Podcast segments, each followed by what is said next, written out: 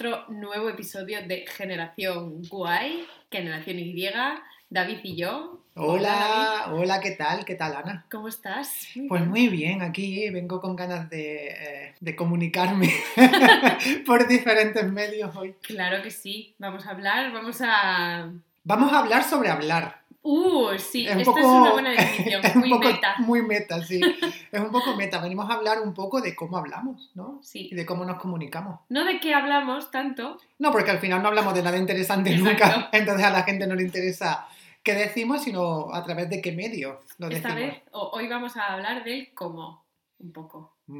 Eso es como en, ¿has visto como en Paquita Salas que dice las seis preguntas básicas? El qué, el cuándo, el, El quién. cómo. Pues nosotros vamos a hablar del cómo, de cómo nos comunicamos eh, o cómo nos hemos comunicado a través de los años y cuáles de estos medios de comunicación han sido más exitosos que otros, ¿no? Y, Y sobre todo, cuáles han sido un fail. y cuáles han sido un fail. Eso es lo que no me- no- nos interesa sobre todo, sí. ¿Y por qué fueron un fail también? Ujú. Venimos aquí un poco a abrir los melones. Claro de- que sí.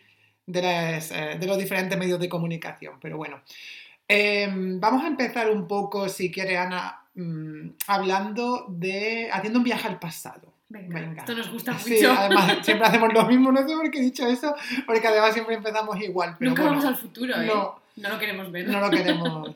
Ver el pasado también puede ser un poco traumático, pero bueno, aquí venimos también a crear trauma Sí. a nuestras oyentes. Entonces quiero empezar desde nuestra eh, tierna y dulce infancia. sí. Entonces, ¿Cuál crees tú que fue el primer medio eh, a través del cual tú te comunicabas con la gente que no estuviese, pues eso, eh, a tu lado, ¿no? Eh, Ujú. Que no fuese en persona. Claro, yo creo que aquí para entrar un poco en contexto, o para ponernos un poco en contexto, cuando hablamos siempre de la generación Y, la generación Y, millennials, que ya sabemos todos de qué pie cojean los millennials, de los cuales nosotros no formamos parte, muy importante. Pero cojeamos bastante. Exacto. Es al final que nosotros no somos nativos, ni digitales, por supuesto, ni de muchos de estos medios de comunicación. Es decir, versus los bebés de hace 10 años, que, en los que en cada familia había un móvil, seguramente un móvil táctil, que los bebés saben. Yo es que a mí esto es una cosa que me llama mucho la atención. Los bebés que saben mover la pantalla del iPhone. Y de las tablets. Es heavy, ¿eh? Sí, sí. que yo mm, la primera vez que vi un iPhone a lo mejor tenía 12 años o no. Pues o- seguramente sería el primero o el segundo Un iPhone. iPhone ladrillo. Claro, sí, sí. Pero siendo, o sea, pero en mi infancia yo lo que recuerdo así más era, aparte de las postales, las cartas, pero de esto igual no entramos tanto a comentar, el teléfono fijo. Mm, el teléfono fijo clásico, sí. Antes de hablar del teléfono fijo, has dicho una cosa que tú dices que no vamos a entrar, pero lo de las cartas y las postales, fíjate que eh, a mí no se me había ocurrido. ¿Tú Mm. tuviste eh, pen pal? Sí, anda, pues tenemos que hablar de esto, cierto. ¿Quién fue, ¿Quién fue tu pen pal? Venga. Bueno, vas a flipar, porque esta historia nosotros lo hicimos en el cole, en el colegio, en primaria, con nuestra profe de inglés. Entonces había, yo creo, como una especie de sistema de pen friends que tu profe de inglés pues te suscribía, ¿no? Y vas como una especie de... La profe de inglés entre, entre que se cambiaba de vestido de vestido de, de desigual y de justo Barcelona y mientras se fumaba su paquete de educados, ¿no? Os, os La nuestra de, no, la nuestra de primaria era las que llevaba bata. Ah, que fue en primaria, Sí, claro. Sí, sí, vale. en el cole. Entonces, es cierto que esto, los profesores de primaria se dividen entre los que llevan bata y los que no. Sí, es verdad. Y ella era una de las que llevaba bata, ¿sabes? Blanca, ¿no? Sí. Y mm, eso, nos suscribió a algunos, los que ya escribíamos un poco mejor inglés, porque en mi clase había verdaderos cuadros a esta pool de pen friends. Y nos dijeron como, bueno, tenéis que escribir algunos países donde, donde queréis participar. Y claro, todos pusimos, pues Australia, US, tal. ¿Sabes cuál me tocó a mí? Portugal. No, Rusia. ¿En serio? Sí, señor. Y tuve un amigo ruso, amiguito, pen friend, que nos mandamos tres cartas contadas de Rusia. No te sé decir el pueblo, porque era un pueblo. O sea, que ni idea. Pero bueno, tres cartas ya me parece bastante, porque Sí, al final, ¿eso en cuánto tiempo sería? En meses. En meses, claro, Claro. claro, A lo mejor durante un semestre del curso. ¡Wow! Y me mandó una carta presentándose. Si no recuerdo mal, se llamaba Alexei. Ahora no lo sé porque era un nombre clásico ruso, no lo Yo sé. estaba pensando en eh, Sergei, Alexander, Sí. eh, Misha, Nikolai. Nikolai. Pero yo creo que se llamaba Alexei, no lo recuerdo, ¿eh? Y lo que sé es que en cada una de las tres cartas me mandó un dibujo de una, de una especie de, como de cartoon que era una serpiente robótica haciendo diferentes cosas porque le gustaban mucho los cómics. Y yo la Mm. tercera serpiente robótica dije, mira, Alexei, enough. Y esta fue mi experiencia con el Pet Friend. Oh, ¿Y tú crees que si fueras a Rusia hoy podrías eh, ponerte en contacto con eh, Alexei? No, no creo. Ay, pero sería muy guay. Es que además no sé de qué pueblo era, porque no era como de San Petersburg, no, no, no, Ah. era de, pues a saber. Y yo luego pensaba que para mí, dentro de lo que cabe, escribir en inglés no era tan difícil, pero para Alexei, menuda movida, porque él escribía en cirílico, de normal. Ya, claro, claro. Y además que tú eras muy lista, entonces te costaba muy poquito De hecho, expresarte en otros idiomas. creo recordar que me escribió como algunas palabras en ruso en una de las cartas, como mini Puta. vocabulario. ¡Hala, no! Bueno, no lo sé. A saber, oye, quién sabe. No lo sé. ¿Te Luego ya imaginas? tuve más, pero en plan, se convirtieron en pen friends en el instituto, pero habían venido de intercambio. Entonces Ah, pues, vale. tenía una amiguita en Finlandia, uno que vino a mi casa que también era un chico finlandés. Bueno. ¿Tú? ¿Tenías tú una, eh, una conexión un poco rara con, con el imperio ruso ahí entre sí, Finlandia sí, y Rusia? totalmente. No sé por qué. Es no. que mi, mi instituto estaba tenía una cooperación con uno en Finlandia y otro en República Checa. Ah, Para un programa Mira. que era como el pre-Erasmus, no recuerdo cómo se llamaba. ¿Sabes que hay Leonardo para profesionales? sí, sí. Erasmus en la uni y uno con un nombre X que no recuerdo. Para instituto. para institutos. Vale, no. En el mío, bueno, yo no sé si teníamos eso o no, pero eh, penpal yo no tuve nunca. No. No, a ver, que Te tampoco... hubiera yo prestado a Alexei, hombre. Hombre, pues seguramente Alexei y yo nos habríamos llevado muy bien, fíjate. Em, ¿Por qué te gustan las serpientes robóticas? no, pero Es que es lo único que recuerdo de su vida. Decía cosas como, en Rusia hace frío. pues no sé, a lo mejor me, me habría em, generado interés. Seguro. No lo sé. No, eh, no tuve penpal, tampoco estoy traumatizado por ello. Pero mm, sí que yo era bastante de enviar, no cartas, sino postales, ¿no? Eh, Cuando ya viajabas un poco, pero claro, no de niño, niño, eso ya más de a partir de la adolescencia. Sí que era yo muy de enviar postales y a día de hoy lo sigo haciendo, pero mucho menos, ya me ha aburrido un poco. Pero es verdad que me gusta a mí mandar, eh, mandar sí. A mí me gusta recibirlas. Pues nunca te mando ninguna. vaga, es verdad. El otro día eh, que estuve, hace poco estuve en Asturias y estuve recogiendo unas cosas en el desván de mi casa del pueblo, encontré postales de mi mejor amigo Oh. que me contaba en plan de, estoy en Calpe en la playa, es muy guay el hotel, no sé qué. Oye, ¿y las cartas de Alex las tienes todavía? Eh, uno de los dibujos de la serpiente andaba rulando hace unos años. Pues si la encuentras deberíamos subirla a, nuestra, Sí. a nuestras redes. para como memorabilia de Alexei. Bueno, no hemos venido aquí a hablar de Alexei, aunque No. me encantaría seguir Sí, hablando de Me encantaría Alexei. saber la pinta que tenía. O que tiene ahora. Bueno, sí. Más- Igual a lo mejor más antes. No, yo iba a decir igual más ahora, me gustaría. Eh, No conozco ningún ruso guapo, tengo que decir. Por eso, por eso Me estoy lo imagino como Putin. No sé por qué. Porque era un poco mayor que yo. Te lo imaginas como Putin saliendo de un mini submarino Como pilotado. está petado. pilotado. Bueno, es que siempre está petado ese señor. Eh, bueno, dejemos a Rusia eh, A un lado. a un lado. Vamos a centrarnos entonces en el teléfono fijo como primer medio de comunicación, ¿no? Por Conocido. el, sí, conocido y con, con el que te comunicabas con la gente que estaba lejos, ¿no? Sí. A mí me para mí es igual y creo que para, para todos. Y mm, el teléfono fijo tenía una cosa, tenía algo como de magia, porque cuando sonaba, no sabías quién era. Ya. Y bueno, podías estar esperando una llamada, entonces podías ser, bueno, te lo podías imaginar, aunque a veces te podía llevar la sorpresa, pero tenía como ese, mm, Halo de ese misterio. halo de misterio, Sí. exactamente, que ya pues eso se ha perdido, aunque siempre ahora te pueden llegar las llamadas de número de, desconocido, ¿no? Uh, Que- sí, pero eso, eso es, es- normalmente es scam. Normalmente es scam, sí. Pero bueno, eh, luego es verdad que su- surgieron los teléfonos fijos que tenían el eh, identificador de Es número. verdad, el identificador. de Que a veces funcionaba, a veces no, pero bueno, normalmente sí te decía con, con precisión de qué Sí, número de se de qué número venía, sí. Y una cosa que yo te quería preguntar, a ver si tú lo escuchaste, porque era una- es una cosa un poco de abuela. pero yo creo que mi abuela lo decía, que sabía reconocer quién la llamaba por teléfono por cómo sonaba. No, yo eso En nunca lo he plan, ay, escuchado. sí, suena como que es no sé quién. Ay, pues no- me parece muy tierno, no, pero Sí. nunca tan tierno como erróneo, no, nunca lo he Sí, escuchado yo pobre. eso. No, pero sobre, sobre el fijo y ser niño, recuerdo saberme de memoria, en plan, pues el número de mi casa, de mis Claro. abuelos, de, mi- de mis tíos más cercanos y saber, eh, pues eso, sabértelo de memoria y, y llamar prácticamente todos los días a alguien. Era Sí. como muy normal llamarte por teléfono. Sí. Ahora eso no existe, ahora no te llamas por teléfono. O quedar para llamarte por teléfono. en plan También, de- es verdad. De una verdad. llamada a otra. Mi madre lo hacía con sus amigas, a lo mejor, como las llamaba, yo qué sé, se llamaban y no tenían tiempo, ¿no?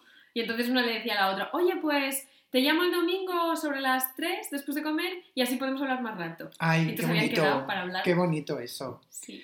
Eh, ahora eso, mira, eh, el, teléfono fijo tenía algo que hoy en día no podemos, eh, en lo que no nos podemos escudar, y es que si te llamaban a tu casa y lo cogía alguien, podías decir que no estabas, si no querías hablar. O si ya tenías el, si tenías el identificador de número, pues también podías no, cogerlo, cogerlo. ¿sabes? Y es como que, bueno, pues no estaba. Ahora con el móvil, bueno, se supone que siempre lo llevas encima, entonces Sí. no tienes la cosa de, ay, no estaba en casa, ¿no? Yo Pero lo bueno. hago mucho, lo del móvil. Cuando, es que entraremos creo que en el behavior Ya iremos, móvil un poco sí, más ya iremos. No, yo es verdad que cuando me llaman Pero intento, el suelo no, suelo no coger las llamadas, eso sí es cierto. Una cosa que te quería comentar de lo del teléfono fijo que estaba pensando ahora es los teléfonos fijos de abuela. Estoy un poco hoy. Eh, Eh, con bastante abuela, abuelas. eh, sí. Esos teléfonos fijos que tenían como una rueda llena de agujeros y tú tenías que llevar el, el marcador con el dedo hasta el número en plan. Ay, el ocho, sí, el siete. sí. Y mi abuela no tenía ese, tenía uno más moderno y yo pensaba, menuda mierda. Mi abuela, bueno, uno de mi, una de mis abuelas tenía ese y recuerdo que lo tenía como anclado a la pared. Ah, Era como, estaba como en vertical, no estaba puesto en horizontal. sí, el que yo pienso también estaba en la pared. Sí, y tenía el, el auricular, lo ponías encima. Encima, Sí, sí. El que yo pienso ese. era de la, de la abuela de una amiga mía.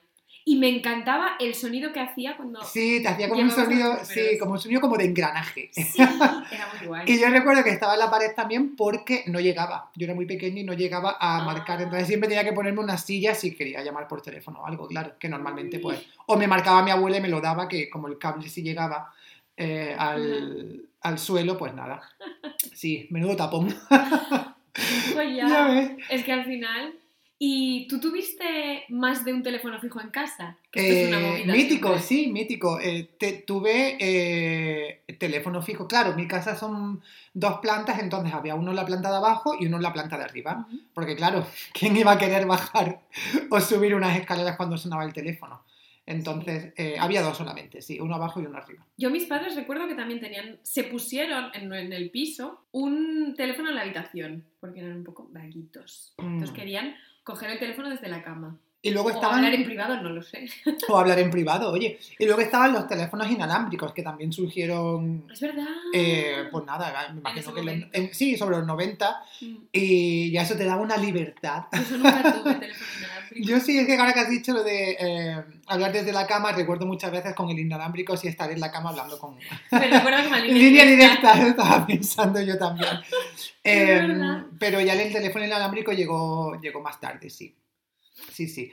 Entonces este es el primer eh, medio de comunicación que recuerdas, ¿no? Sí, Sí. porque al al final el teléfono inalámbrico es un poco como el precursor del móvil. Eh, claro, era un poco... Sí, fue Los el móviles precursor del principio móvil. tenían esa pinta. Sí, y de, y de hecho recuerdo que los teléfonos inalámbricos, para posicionarse en el mercado como los mejores, eh, ponían los metros de distancia Claro. a los que alcanzaban, Mm, que normalmente eran a lo mejor, imagínate, no sé, me lo estoy inventando, 50 metros, 100 metros, y decía, wow. pero ¿a dónde queréis ir a hablar por teléfono? Vamos, depende de si vives en un casoplón, ¿no? Me imagino, pero... Claro, mm, para hablar desde la piscina, no sé. Claro, no sé. Y también tenías que cargarlos porque se quedaban sin baterías y los tenías, si no los ponías en la base. Ah, claro. Es verdad, claro, como yo nunca tuve, para mí esto es un mundo un poco desconocido. Bueno, que es como un móvil que lo tienes que poner a cargar y ya está. Claro, lo único que es mucho más ladrillo. Hombre, sí. Mucho más chocolotita. Porque al final es verdad que los primeros... Yo recuerdo los primeros móviles de verlos en las series. En plan, pues cuando, yo qué sé, Renegado tenía un móvil. Es que no sé ahora mismo en qué serie había un móvil. En Betty la Fea a lo mejor había algún móvil. Y eran enormes. Sí, los primeros móviles eh, fueron bastante grandes. Yo creo que a mí cuando me llegó el móvil ya eran un poco más compactos. Sí. No me llegaron esos móviles ladrillo porque creo que de hecho son, los teléfonos móviles ya existían en los 80 Sí, seguramente. seguramente. Entonces lo que llegó al usuario de a pie como nosotros, eh, pues a principios, a finales de los 90, a principios de los 2000, eh, fueron ya móviles más, más compactos. Sí. Sí. ¿Tú recuerdas el primer móvil que tuviste? Eh, creo que fue un Nokia 30 y algo, ya no sé si fue 31, 32, un Nokia con un código numérico. De estos. 3210. Es que no sé, sí, no sé si era 3210, 3310, pero recuerdo que era un Nokia, sí. Ah, Sí. Yo el primero que tuve fue un Siemens. Ah, fíjate, no. Yo luego creo que tuve algún Siemens, pero el primero, primero recuerdo que fue un Nokia y era como azul marino y le podías cambiar la carcasa. Entonces casi seguro que era el 3310 Igual, o el igual. 3210. Les Recuerdo que le podías cambiar la carcasa y eso era un mundo de posibilidades. Ostras, es verdad. Tú además, ¿qué serpiente tenías en ese? Sabía que íbamos a llegar a Por esto. supuesto. No, yo en mi primer móvil tuve la primera serpiente, la primigenia. Es verdad, era la más guay. Sí, sí. Yo es que la tenía, mi mejor amigo tenía un Nokia con la serpiente 1, que de hecho era de su madre, creo. Y yo siempre quería su móvil porque quería jugar a la serpiente. Porque en el Siemens había, los juegos eran un poco random. Había uno que era como el Tetris más o menos, que era de un muñequito que iba ordenando cajas en un almacén. tenía que hacer como Uh, qué divertido. Era guay, pero no era tan guay como el Tetris. Y Mm. luego había otro que me encantaba, que era como de saltos olímpicos. De saltos Ah. desde un trampolín. Y vas haciendo como figuritas. Ese no me suena nunca de haber jugado. Pero ese ya te digo yo que jugabas tres veces y era un coñazo. Mm. Em, yo del, del Nokia la verdad es que me imagino que tendría más juegos, pero solamente recuerdo la serpiente. Da igual que podía tener mil juegos dentro del móvil que solamente ibas a jugar a la serpiente. Eh, pero ahora que has dicho Siemens me he acordado de mi primer, creo que sí que tuve un Siemens porque me estaba viniendo el flashback, que creo que fue mi primer móvil a color. Uh, Que ahí ya fue también cambio- un cambio muy fuerte en la generación de los Claro. móviles. Pasaste de la pantalla verde y... Verde moco. Sí, era verde moco, pero luego las letras eran como, no llegaban a ser negras, Como eran como píxeles. grises oscuros. Eh, y luego pasaba a un- a una gama cromática de 16 colores, Wow. porque no tendría más, ¿sabes? No, era guay. Pero tú, ¿cuándo tuviste tu primer móvil? El primero blanco y negro, ¿eh? Eh, yo recuerdo que estaba en sexto de primaria, o sea, Hola. tendría 12 años, pero lo usaba, o sea, no lo usaba realmente, tenía el móvil y mm, ni, ya, vamos, no tenía que llamar a nadie ni nada, simplemente tuve mi primer móvil, recuerdo estar en sexto de primaria. Y sí. lo tenías en plan. Es que a mí, por ejemplo, mis padres me lo dieron como tú ya verás lo que haces con él, pero es para que nosotros te llamemos a ti. Sí, era más por eso, era un poco mm, geolocalizador. Sí. En plan de, ¿qué haces? ¿Dónde estás? Sí, yo creo que lo tuve tan pronto por eso, porque yo era, bueno, era bastante de estar en la calle a lo mejor, Mm. entonces... eh, En vez de darte un walkie-talkie, Sí. pues te dieron un móvil. sí, o una hostia me podían haber dado también, pero bueno, agradezco que me dieran un móvil. Anda, qué. Eh, sí, y luego eh, creo que empecé a usar más el móvil activamente, pues creo que a lo mejor cuando ya estabas en segundo, tercero de eso, que es cuando ya más de tus, más de tus amigos también tienen móviles, Sí. y ya cuando empiezas a hablar un poco pues para quedar y para hacer tonterías y tal, y ahí ya pues el, el SMS y ese, SMS. y ese, lenguaje, el lenguaje que, se, que surgió, ¿no? De, de los SMS. Sí, yo es que además lo recuerdo como, claro, éramos bastante pequeños, en plan que 13, 14. Sí, por ahí. Y claro, yo recuerdo que al principio no sabía muy bien, claro, cada uno se buscaba ahí su mm, propia manera, ¿no? Unos escribían por qué PQ, otros escribían XQ, Es verdad. es cada verdad. uno tenía como su código Sí. y había cosas que molaban más que otras. Mm. Que a veces tú hacías tú, yo recuerdo por ejemplo mi prima quitaba todas las vocales, daba igual la palabra, escribía casi sin vocales y a lo mejor decía te voy a recoger y decía te voy a R, C, G, R. Yo pensaba, Pero lo entendía, que, que en ese momento Sí, yo creo que nuestro cerebro había evolucionado para entender eh, la- pues eso, los mensajes sin vocales. Es verdad que las vocales Sí, sí. eran las primeras en ser sacrificadas dentro, de, dentro de, de los mensajes. es verdad. Em, Porque tú eras de los que utilizó en algún momento el T9, el predictivo. em, Porque yo era un poco suena, con el T9. No me suena, no. ¿Cómo Yo lo- funcionaba el T9? Refrescame la memoria. ¿Tú recuerdas que en los móviles cada número tenía Tres o cuatro letras, Exacto. sí. Eso sí. Entonces tú, cuando escribías con el T9, era más o menos como que predecía la palabra que querías escribir y tú solo tenías que hacer clic o que pulsar una vez en cada tecla. Ah, vale, o sea que el móvil reconocía la palabra simplemente, pues imagínate. Reconocía lo que le daba la gana, pero... Vale, vale, que tú ponías 5, 5, 6 y te daba a lo mejor varias palabras que podían... Sí, vas Vale. como cambiando. Vale, vale. Y cuanto más, cuantas más letras escribías, pues más fácil era para el móvil entender. Claro, me imagino. No, no, yo eso nunca llegué a utilizarlo. Eso era un poco de, de padres. Sí, no. Porque tú sabías que cuando te llegaba un SMS con todas las letras, que era o de promo o de padres. Uy, es verdad, los, SMS de promo, ¿eh? Uh, sí. Porque además, tú eras de los que alguna vez se compró politonos. Politonos, por supuesto. es verdad. Oye, qué, qué míticos los anuncios de envía tal para. Y, y había un montón de politonos. O sea, mandaban la palabra clave y, y eso era, vamos, un mundo, un mundo, un sí, mundo. sí. Porque además podías conseguir un montón de cosas, no solo politonos, sino, yo qué sé, screensavers. Es verdad, es verdad. Dibujitos, emojis, un montón de movidas. Sí, los tenía. politonos.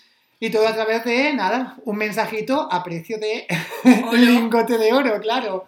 Es Fíjate. verdad. Y los mensajes, recuerdo que los SMS tenían eh, un límite de caracteres que Sí. eran, pues, no sé si era como un tweet ahora o en su momento, no sé era si un poco más, pero un vamos, poco más. por ahí, por ahí. Y, y claro, costaba dinero, entonces por eso eh, in- el lenguaje evolucionó, cayeron las vocales y cayeron otras letras para mm, ahorrar, porque al final... Sí, sí, porque si te pasabas Mm. al mensaje número 2, pues ya no. Exacto, sí. Yo Yo- recuerdo en ese momento que mi madre, como profesora que es, estaba muy preocupada por el futuro de los niños. Decía, ¿el lenguaje va a desaparecer? Porque los adolescentes de hoy en día no saben escribir. Hay veces que llegan a un examen, ella daba matemáticas en ese momento, y escriben por qué, como XQ, y madre decía, ¿What the fuck? Ese No creo que fue... fuck, pero mm, bueno. Lo podría haber dicho la mujer, la pobre, pero es verdad que ese fue como un miedo muy... Era un miedo infundido en la población, ¿A ¿no? sí? En ese momento, y yo nunca lo llegué a entender, porque a ver, Yo sí, porque había niños muy corquis. pero es que mm, tú eh, sabes escribir ya, entonces otra cosa es que tú cuando estés escribiendo Mm. eh, un mensaje lo Lo acortes y ya está, y lo abrevias, pero... Claro, yo creo que ahí está justo el kit de la cuestión. Los niños que ya sabían escribir de antes bien Mm. ortografía, pues ok. Pero había muchos que seguramente mm, no venían con la base Ya, ya, bueno. y ya ponían a lo mejor. Es que imagínate, un texto escrito con faltas de ortografía y on top abreviado. Ya, pues de cherry on top, lo que nos Ya faltaba. la. Sí, y ahí fue, vamos a ver, seguimos contextualizando un poco. Del fijo pasamos a los móviles, de los móviles, eh, bueno, en los móviles ya empezamos a utilizar los SMS, llamábamos pero menos, porque Sí. al final llamar era más caro y, Mm. Y con tus amigos estaba prohibido y además a los amigos llamabas al fijo normalmente, Sí, porque ya con internet y tal muchas veces las llamadas a los fijos eran gratis, entonces podías llamar sin, sin ningún problema. Solo si no estabas conectado a internet. Bueno, claro, si tenías la tarifa plana, claro, drama. claro, hasta que, hasta que llegó la DSL, solo si eh, no estabas conectado a internet. Y al principio recuerdo también que creo que era solo dentro de tu provincia. Y luego, ¿Fuera de tu provincia había que pagar? creo que sí, y luego ya se expandió como a cualquier tal. no lo sabía. Sí, Porque yo creo que en todas las casas, todos los que hemos vivido los inicios de Internet, hemos tenido ese momento en el que tu madre venía y decía, desconéctate, que estoy intentando llamar y cada vez que os cuelgo el teléfono, Y yo, mitiquísimo, o mitiquísimo. estoy esperando una llamada. Hostia, es verdad, y que no te podías conectar a internet hasta que tu madre no hablaba por teléfono. Mítico, mitiquísimo también, sí. Es que lo de Internet causó una revolución. Total. Claro, y hablando de Internet y de la revolución que causó, fue el momento en el que nos empezamos a comunicar no solo por SMS, ya por todas las posibilidades que había en Internet. Las Mm. chat rooms, yo qué sé, el Messenger. ¿Tú qué usabas en esos Eh, primeros momentos? En los primeros momentos, bueno, Messenger no fue el precursor, sino Terra ¡Oh, perra! y el chat de IRC. Entonces, esos dos fueron... eh, yo tengo que reconocer que Terra lo usé muy poco, Sí, muy, muy poco. yo es que... IRC. Pues me, me tienes que ilustrar un poco porque es verdad que yo Terra lo tenía como un poco mm, desconocido. O sea, lo, lo- sabía que existía, pero no lo utilizaba. Y RC sí que lo usaba más, pero al final, como no hablaba con amigos por ahí, tampoco le tenía mucho manejo, ¿sabes? Entonces no...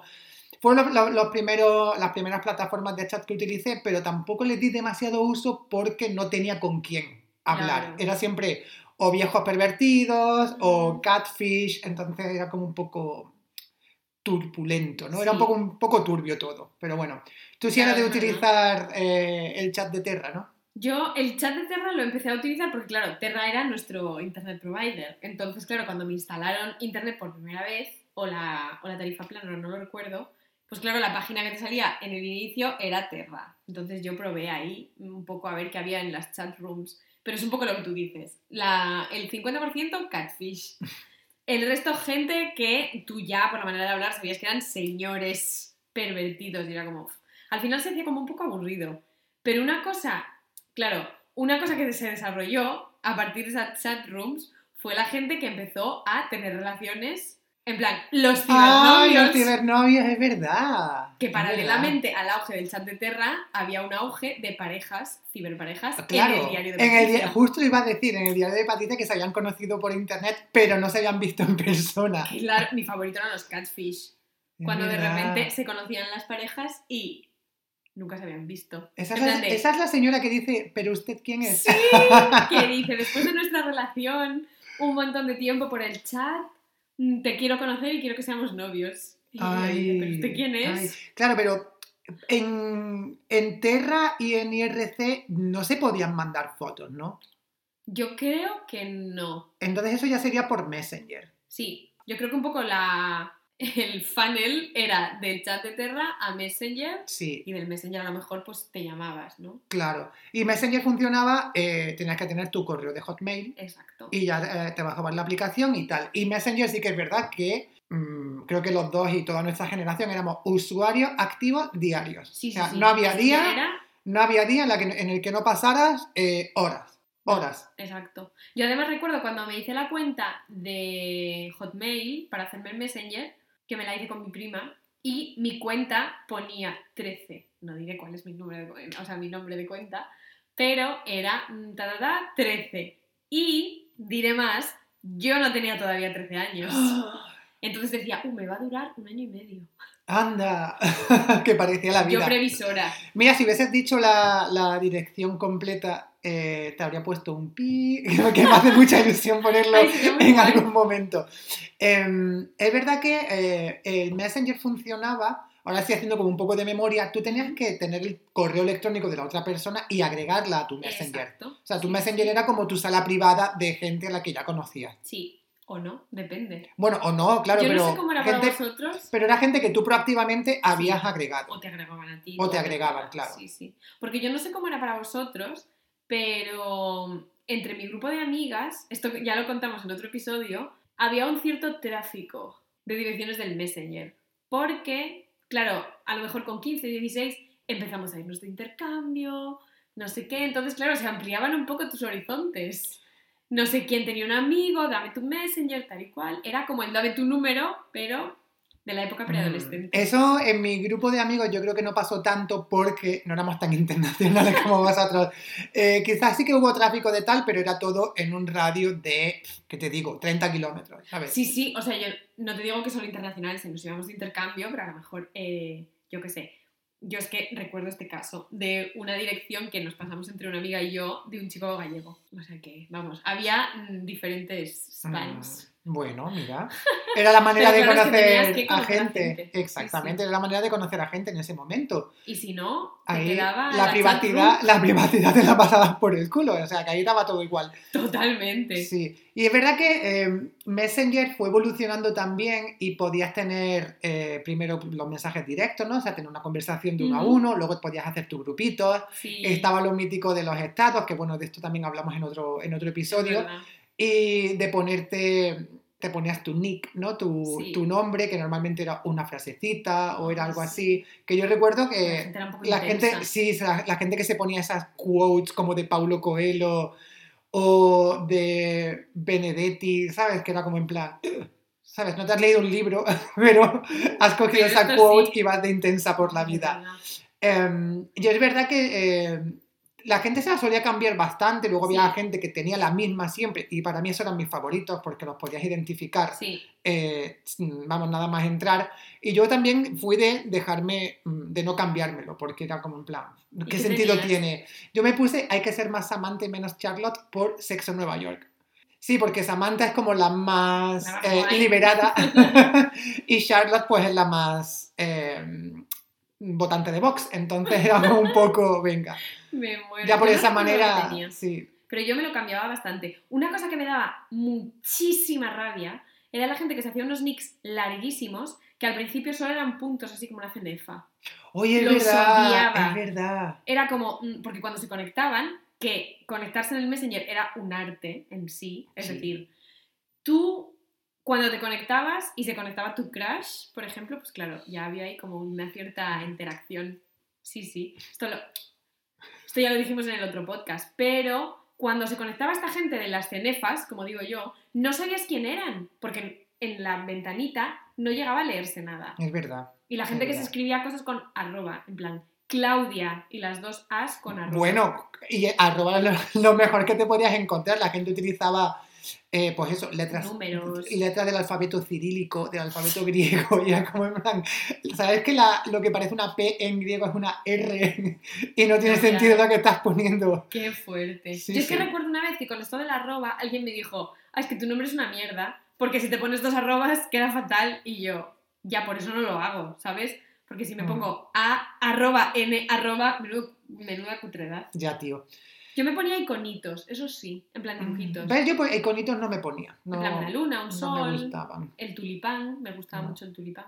El- no estaba el diamante, No, como de ser escort. a ver, aquí disclaimer, esto yo lo descubrí hace El año pasado Sí, fue. hace unos meses eh, que yo tengo un diamante tatuado, pero obviamente no lo tenía cuando tenía 14 años. Y uno de mis amigos me dijo que en Grinder o Grinder hay símbolos pues para un montón de cosas. Plan, pues el caramelo son pills, yo qué sé. Pues el diamante es ser escort.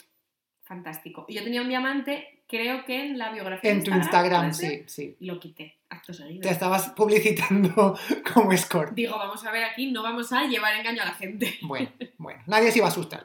No, pero en Messenger, yo creo, me gusta, el tulipán era mi favorito. Mm, Es verdad que luego eh, los eh, emoticonos que había en Messenger, que todos tenían su código, ¿no? Porque, Sí. cada, porque tú podías buscarlo en el menú de emoticonos o podías Claro. aprenderte el código y ponerlo. Y es verdad que los, los que más utilizabas, pues tú ya ponías los dos puntos y la X. Imagínate que no sé cuál, cuál sería Sí. ese. O los O dos XD. puntos, o XD, claro. O los dos puntos y la arroba, no sé. Sí. A mí O uno de... paréntesis, Y Que paréntesis. este es eh, nosotros, ¿no? Que somos Esto es un guiño a nuestros tiempos de Messenger. Uno, uno de mis iconos favoritos siempre ha sido el de la cara vomitando. Ay, sí. Porque, pero el que tiene la cara verde, que no, o sea, no está, que está echando. como que tiene arcadas. e- Ese. Ese es de mis favoritos porque me gusta ponerlo cuando, cuando alguien dice algo, no sé. Como mal. Como mal Sí, rollero. sí, como, sí, no solamente mal rollo, pero cuando alguien dice en plan, ay, qué chulo está esto, y no me gusta. Y tú, es, verdad que lo utilizo mucho, siempre está entre, entre mis iconos más usados. Esto no es A día de hoy. ¿no? Sí, pero en Pero su momento existía. también ya, lo- ya lo utilizaba yo bastante, sí. Sí, es que yo además recuerdo un momento del Messenger, ya como cuando ya pasaron más los años, en el que mm, tú te podías o copiar o agregar a tu galería de alguna manera iconos que no eran como los clásicos, ¿no? Entonces yo tenía, que me encantaban, momentos Simpson, lo siento, este es el momento Simpson de cada podcast, a Homer y a Skinner como guiñándose un ojo. Y entonces los podías Oh. poner juntos y es de ese episodio. Es verdad, que- es verdad, es verdad que te, que te podías poner los iconitos, es verdad. Sí, era muy guay. Había un conejo también que bailaba así, le, se le Sí, movían los brazos. sí. Me acabo de acordar también que una de las actualizaciones de Messenger incluyó ponerte una imagen de perfil. Ah, esto no lo recuerdo yo. Sí, podías ponerte una imagen de perfil, o sea, que, que te aparecía como en pequeñito. eh, Ah, puede cuando ser tenías una sí, ¿eh? conversación, la de la persona creo que aparecía arriba y la tuya aparecía abajo. Es verdad. Y te, y podías poner, eh, pues no sé, cualquier foto tuya. Tu foto. Qué Y esto, fuerte. esto me está recordando, ahora que hablamos de fotos, eh, pues mm, el Messenger, eh, para mí el Messenger empezó, pues imagínate, en segundo o tercero de eso, y en bachiller todavía existía. Claro. Yo quiero sí, decir, sí. en bachiller tú todavía usabas Messenger. Sí. Ya en la universidad cayó un poco en, desuso, totalmente. Pero eh, una de las cosas que surgió en paralelo a estos años fueron las redes sociales. Sí, sí. Y la primera red social que yo recuerdo tener fue Fotolog. Hombre, por supuesto. Por yo supuesto también. que sí. Que es que Que no era era... tan red social porque era más como un foro. Sí, era un foro, pero también era red social, porque no al final chat, ¿no? se- no te podías dejar comentarios. Ah, eso. Sí, tú subías sí. una foto al día, o si eras premium, si eras premium subías más de una foto al día. Uh, ¿Tú fuiste premium? Jamás, que iba a ser yo premium. Si tenía un comentario de un bot. Puño cerrado. es que había bots en Fotolog. Sí, bueno, yo no me acuerdo si había bots o no, pero vamos, que yo tenía... La gente, recuerdo perfectamente que podías, con la versión free, ¿no? Con la versión gratuita, podías tener hasta 20 comentarios. Sí. Entonces la gente que era popular, cuando llegaban los 20 comentarios, los copiaba todos, borraba uno, y hacía sí. como un thread, hacía como un hilo, los ponía en un comentario solo. Y le. Jamás tuve que hacer yo eso. ¿En serio? Creo Ah, que yo u- sí. Una o dos veces como mucho. O sea, pero vamos, nada. Yo, mira, publicaba una foto y me, iba sin preocupación alguna porque yo sabía que la gente podía comentar lo que quisiera, porque siempre iba a haber espacio para Qué comentar. fuerte. Sí, y es verdad que Fotolog, eh, entre mis amigos, bueno, y entre, vamos, muchos grupos de amigos, se hizo muy, muy, muy popular en esos años y pasó lo mismo. Llegó la universidad o la época de la universidad y, Y como que desapareció. Sí. Sí. Y yo, yo, creo que en primero de la uni todavía a lo mejor hice algún post. Mm, sí, pero sí, vamos. sí, fue como la... Dos o tres. Era como un poco... eh, sí, desapareció gradualmente, ¿no? Sí. Pero ahí estaba cayendo en desuso. Mm. Y mm, tú te lo dejaste abierto, pero dejaste de usarlo. Sí. O sea, que tú a día de hoy puedes acceder a tu Fotolog. Creo que ha desaparecido. ¿O no? Si te digo la verdad, porque hace No tres o sabía cuatro esto. años lo buscamos con una amiga, como, ah, tú tenías Fotolog, sí, qué fuerte, tal. Y lo primero, el dominio creo que desapareció. Y cuando Ah. desapareció, me parece que lo, como que transfirieron todo el contenido a otra parte. Pero la- lo cierto es que no lo pude encontrar. Mm. Mientras que hace, por ejemplo, me lo invento, 10 años, cuando ya no lo usaba, a lo mejor sí que podía entrar y buscar Vale, una foto, vale, buscar vale. un comentario. No sé. Pues fíjate que eh, yo fui mm, muy drástico y me lo cerré del todo. ¿Sí? Sí. Entonces perdí, perdí todo mi vali- valioso contenido de mierda que yo subiría en ese momento. Ay, pues yo Sí. creo que lo dejé porque años después volví a mirar qué pasaba y seguía abierto. Pero fíjate que me da pena porque digo, ay, pues me gustaría ver las fotos. La de... mierda que subíamos. Pero no sé, ahora como que en- hace unos años cuando me lo cerré, mm, como que ya no quería verlo más. Pero ahora digo, ay, pues me gustaría ver no solamente las mías, sino las fotos que subían mis amigos y las cosas que, que poníamos en ese momento. Me muero. Yo es que, Sí. o sea, recuerdo más o menos así el estilillo, pero Sí. vamos, que Recuerdo que te podías, te podías cambiar el color de fondo y el título de tu Y fotolog. podía dar lugar a epilepsia. Total. Porque total. había gente que tenía. Este era mi, la combinación que más odiaba: fondo negro y letras como verde fosforito. Mm. Que me recordaba a la página esa que te adivinaba el día de la muerte. Oh, ¿Sabes que yo la hice? ¿Te acuerdas de lo que te salió? No. Pues sabes que yo recuerdo el día que la hice y recuerdo perfectamente lo que me salió. Y ¿Y a, qué te salió? a día de hoy, y mm, no estoy muy ¿Tienes lejos, no estoy muy lejos, me salió que me mataban y me como que me sacaban los órganos o algo así, no recuerdo, eh, a los cuarenta y poco, en Egipto de vacaciones. Ala. No Así a que Egipto. no, no he pisado yo, no he pisado yo Qué tierra egipcia. Pero no tendré cuidado, intentaré en la década de mis 40, que todavía está muy lejos, intentaré no, no ir a Egipto. Así Yo de que- aquella época el que recuerdo más era Akinator. Hostia, Akinator. Pero Akinator era, oye, era bastante. El algoritmo de Akinator. el ¿En serio? sí. Mira tú. Y te voy a- ¿Y quién era? Bueno, una vez me quedé flipando porque adivinó Tino Casal. Y yo dije, Joder. qué heavy. Pero lo gané, ahora no te rías, y el personaje en el que yo estaba pensando era Nicky de Gran Hermano, el que es Akinator se le escaparía. El los pobre. papeles de la paella. El pobre. No lo adivinó. Joder. Muy Oye, pero fuerte, Akinator me- no, no recordaba yo y me acaba de. Vamos. Es que a mí me dejó flashback. voladísima la cabeza cuando adivinó Tino Casal y yo dije, guala. Wow. ¿Existirá Akinator? Luego vamos a buscarlo. Vamos a buscarlo después. Sí, oye. Si lo sabéis, dejádnoslo en los comentarios de Instagram. Em, Pero después de Fotolog, ¿Tú qué red tuviste así más como para interactuar? Sí, yo creo que la primera red social así grande y con mayor interacción fue Twenty. Uh, claro. Sin duda. Sí, sí, sí. Bueno, no, mentira. Aunque yo creo que fue en MySpace. ¿Tú tuviste MySpace? Pero eso es lo que iba a decir, que yo no tuve MySpace, o si lo tuve, lo usé poquísimo, pero creo que fue la, pri- la primera red social así en la, que, en la que la gente interactuaba un poco más.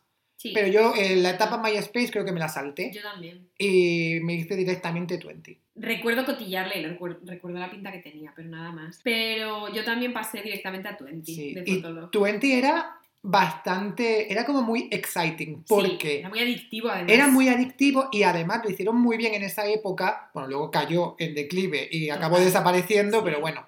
Y creo que Twenty ahora es una compañía de teléfono. Eh, pero lo hicieron muy bien porque es que innovaban muchísimo. Entonces, eh, cada mes y algo, cada dos meses, había alguna actualización nueva y sacaban algo nuevo. Mm, Entonces es como que siempre te tenía enganchado porque cada vez podías hacer más cosas. es verdad. Tenían que si podías eh, primero subir las fotos, el timeline con los comentarios, luego Sí. el chat.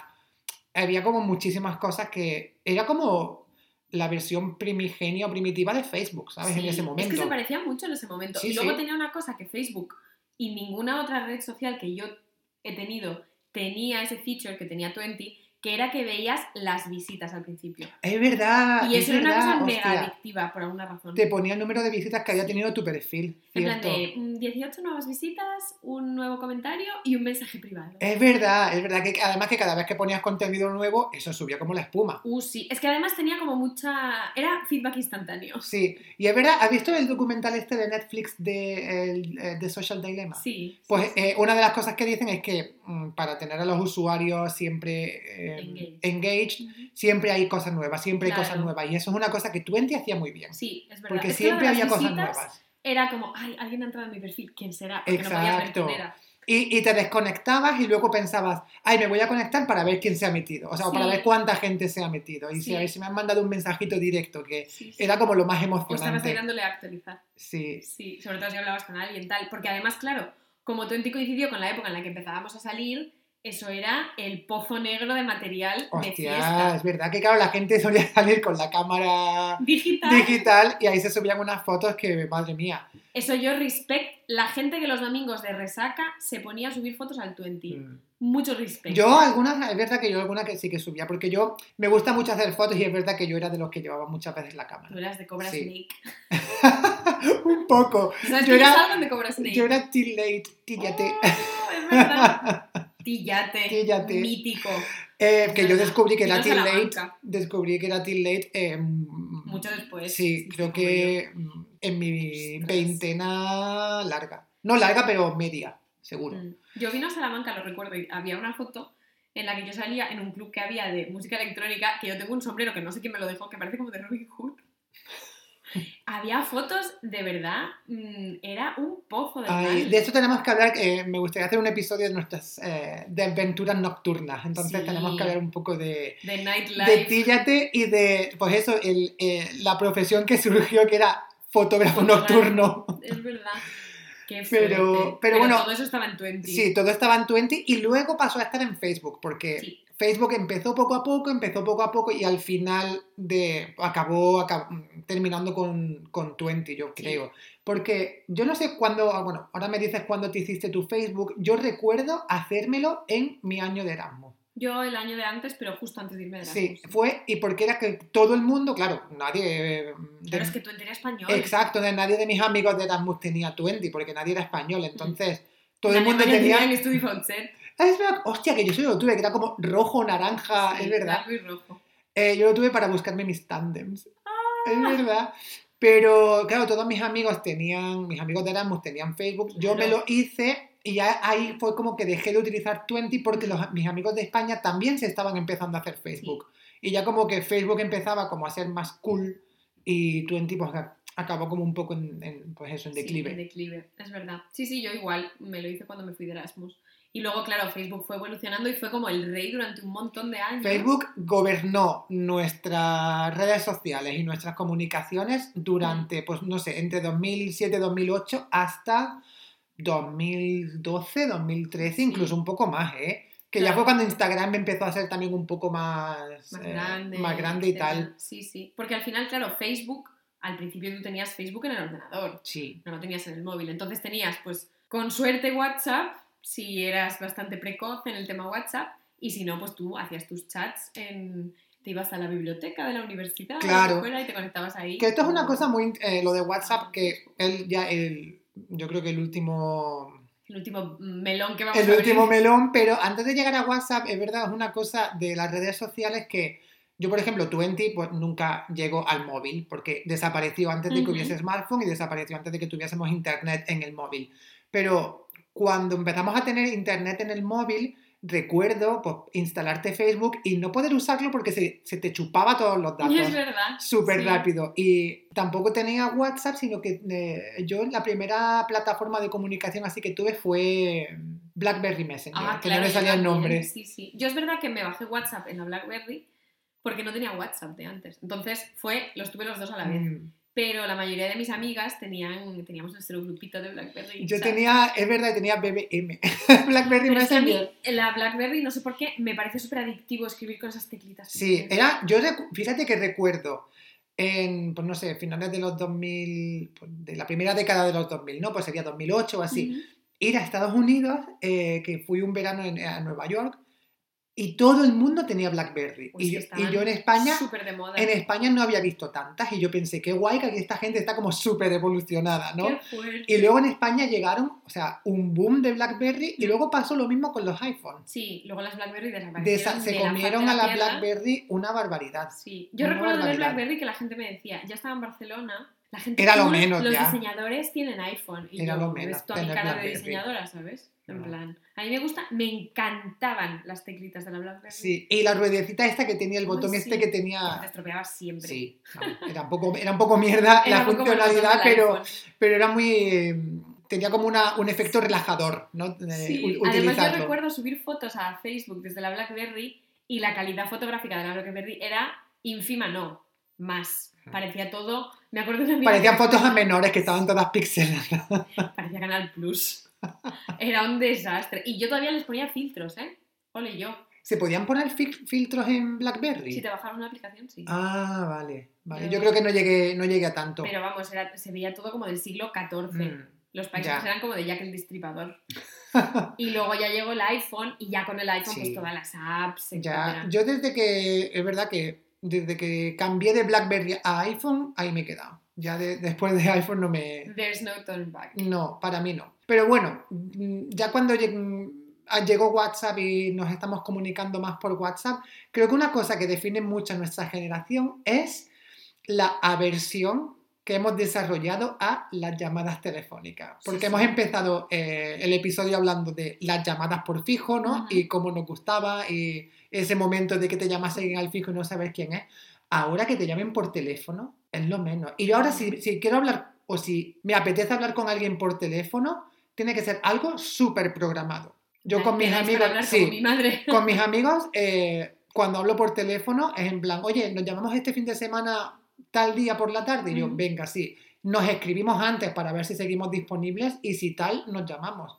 Pero a mí si me llaman de la nada es como que lo primero que pienso es, uy, ¿ha pasado algo? Sí, yo también. Es como que me da un vuelco el corazón y luego pienso, "Uf, que no me dan, me da pereza ponerme a hablar por teléfono. Es que yo esta versión la tengo desde que empezó el SMS. O sea, yo Sí. desde que me pude comunicar de manera escrita, llamar por teléfono, siempre lo odié. Sí, a mí no me... Bueno, ahora le he cogido un poco de... No, no de gusto, ¿no? Pero es verdad que de- con determinadas personas me gusta hablar por teléfono porque me pongo los cascos, me pongo a hacer cosas en casa y nos ponemos al día. Y eso me gusta porque me entretiene y creo que como ahora estamos pasando tanto tiempo en casa, Sí, encerrados, o sea, y yo vivo solo, pues es verdad que agradezco una llamada de teléfono. sí. eh, Llamada sí, sí. videollamada no. No, videollamada no, videollamadas Porque claro, tienes que aquí. estar postrado en el sofá o postrado en una silla mirando mm, a una pantalla que gracias, ya nos pasamos la semana hablando por videoconferencia. a, mm, el cielo que se haya pasado la fiebre de las, video- de las videollamadas. sí, sí. Porque las odié con todas mis fuerzas.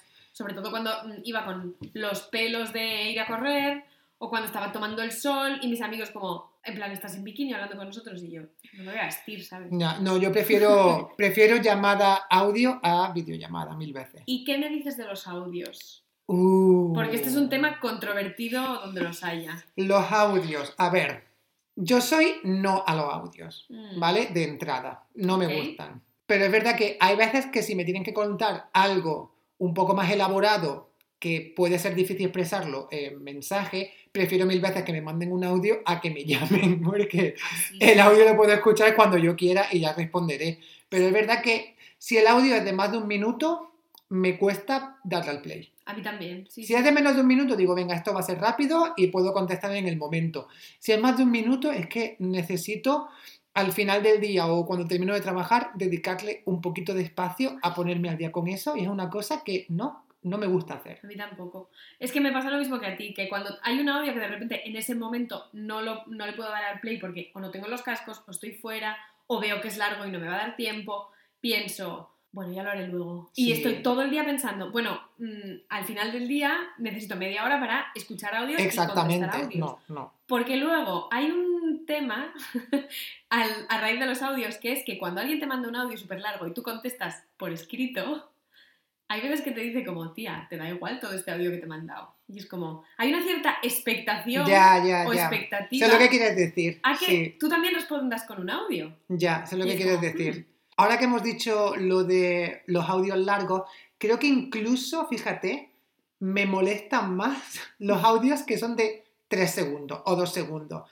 Porque es como, no puedes escribir eh, Sí, tres palabras. ¿qué tal? Sí, o no, estás teniendo una conversación y mm, no sé, y de repente te empiezan a mandar un par de audios que son súper cortos y es Mm. como, oye, mm, ¿por qué no me escribes en lugar de grabarte dos segundos? ¿Vale? Ya, Pero es verdad que eh, con determinadas personas sí que me mando audio y no me...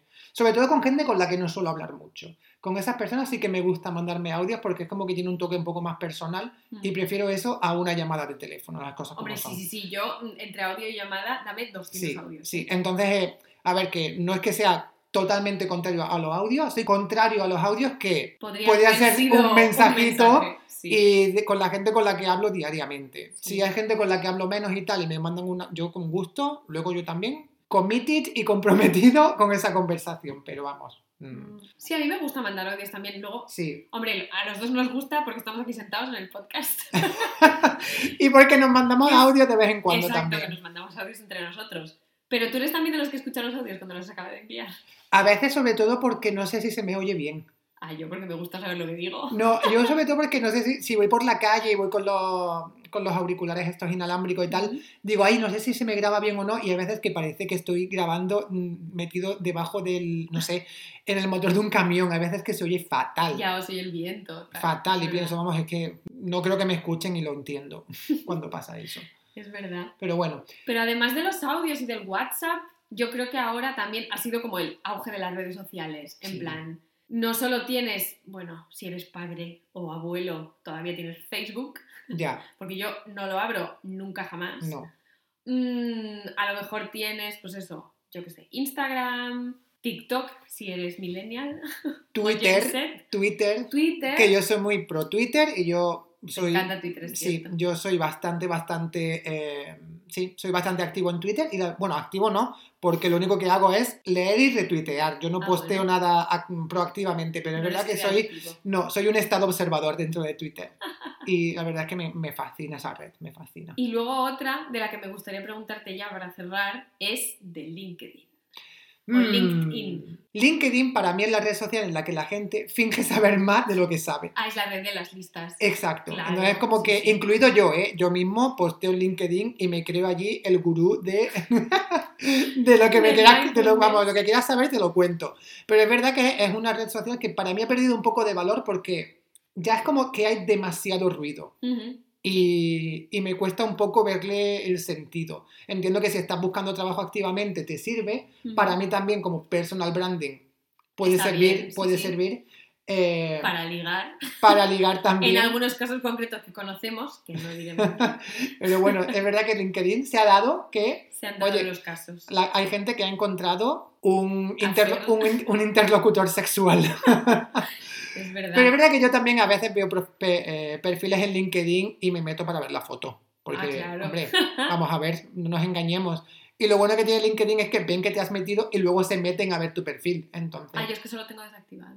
yo no porque me gusta saber quién se mete. Mm, Yo solo. Entonces- Es que a mí me pasa como en Twenty. Entonces, lo he Claro. desactivado para poder cotillar. Es que yo necesito tener esa libertad para Sí, cotillar. pues ya te puedes hacer premium en LinkedIn. Es verdad. Y Pero tener, yo soy del puño cerrado, ya lo sabes. y tener esa, sí, una buena tacañona.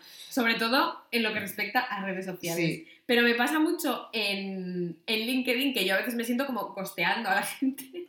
Porque claro, te habla un montón de gente de recursos humanos. Es verdad, no sé pero te qué. escriben. El otro día me- justo me escribió una que me puso, wow, en plan, como un mensaje como muy- como, en plan, como haciéndome mucho la pelota. Y pensé, joder, menudo bot, estaba de puta madre, ¿sabes? Porque Mm. parecía súper personalizado, pero yo sabía que no no era un mensaje que esta persona se hubiese sentado y hubiese escrito palabra por palabra. Sí, Y ahí lo tengo. O sea, cada semana me llega alguno de estos así. sí, sí, no, igual. Y muchas veces me, me da como mala sensación porque me siento, ay, estoy gosteando. Y luego pienso, no es una persona. No, es que le- no, no es una persona. Están no. haciendo copy-paste. Es como cuando mandas un, un email de marketing a una lista de mil personas, pues es lo mismo, porque es un in- email de estos de LinkedIn. Sí, es exactamente lo mismo.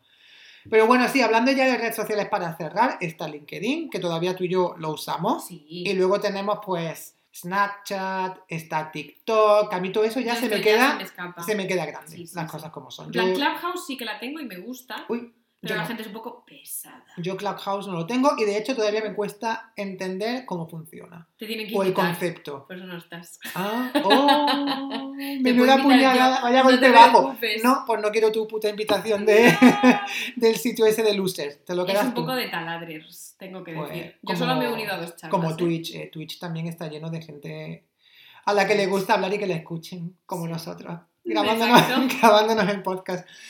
Eh, Pero yo digo no a sí, Twitch, yo creo que yo ya en tema de redes sociales me he plantado. Yo también, sí. Yo sí. ya eh, me quedo Instagram en lo que para mí fue, me imagino que lo más novedoso donde me voy a plantar. Sí. Porque ni Snapchat ni, Ni TikTok, TikTok, no. una red social que tuve y a mí me gustaba también, tipo Twitter, en el sentido de que yo la utilizaba como, como he dicho antes, como estado observador, porque me lo pasaba muy bien viendo el contenido, era Vine. Yo nunca la tuve. Que eran vídeos súper con- Sí, sí. cortitos y eran como muy divertidos, que es lo que hoy es mm, Instagram Reels o TikTok, O básicamente. Snapchat. O Snapchat también, sí. Pero eran vídeos así muy cortitos y muy divertidos. Yo ahí me planté ya. Ni Vine, ni Snapchat, TikTok, la gente parece retrasada con todos esos bailes. Y luego hay canciones que ya, se- mm, para mí, están arruinadas. Ya, ya. De escucharlas tantas veces en los, te recuerdan a los... a- Bueno, a los luego otra cosa que no entiendo es que lo que la gente publica en TikTok lo sincroniza con Instagram. Sí, Entonces es como, ¿para qué quiero hacerme yo TikTok sí, lo vas a ver. si lo voy a ver en, Reels, en Reels? Entonces tampoco me, No. me quita el sueño. Pero bueno, como ancianas que somos, nos vamos a quedar en Instagram. Sí, y de ahí ya. Y cuando ya, sí, y yo creo que la- los TikTokers, ¿no? La siguiente generación nos ven a nosotros como nosotros vemos a nuestros padres, que están en. Facebook sí. creyéndoselo más. Y nosotros estamos en. Instagram subiendo nuestras tiles en nuestro eh, perfil de Generación Guay, arroba Generación Guay, que nos está quedando muy bonito y espero que os esté gustando. Porque la verdad es que yo me meto a veces y digo, síndrome de Stendhal, me genera una sensación tan buena, Sí, me emociona ver esos colores tan bonitos en nuestro Instagram. le estamos poniendo mucho. Que sepáis que le estamos poniendo Mucho cariño. exactamente. Así que más likes y menos ser estados observadores en Instagram en nuestra cuenta. Así que nada, Nos despedimos. con esto lo dejamos. Con este mensaje amenazante nos vamos a despedir. Hasta la semana que viene. Chao. Adiós.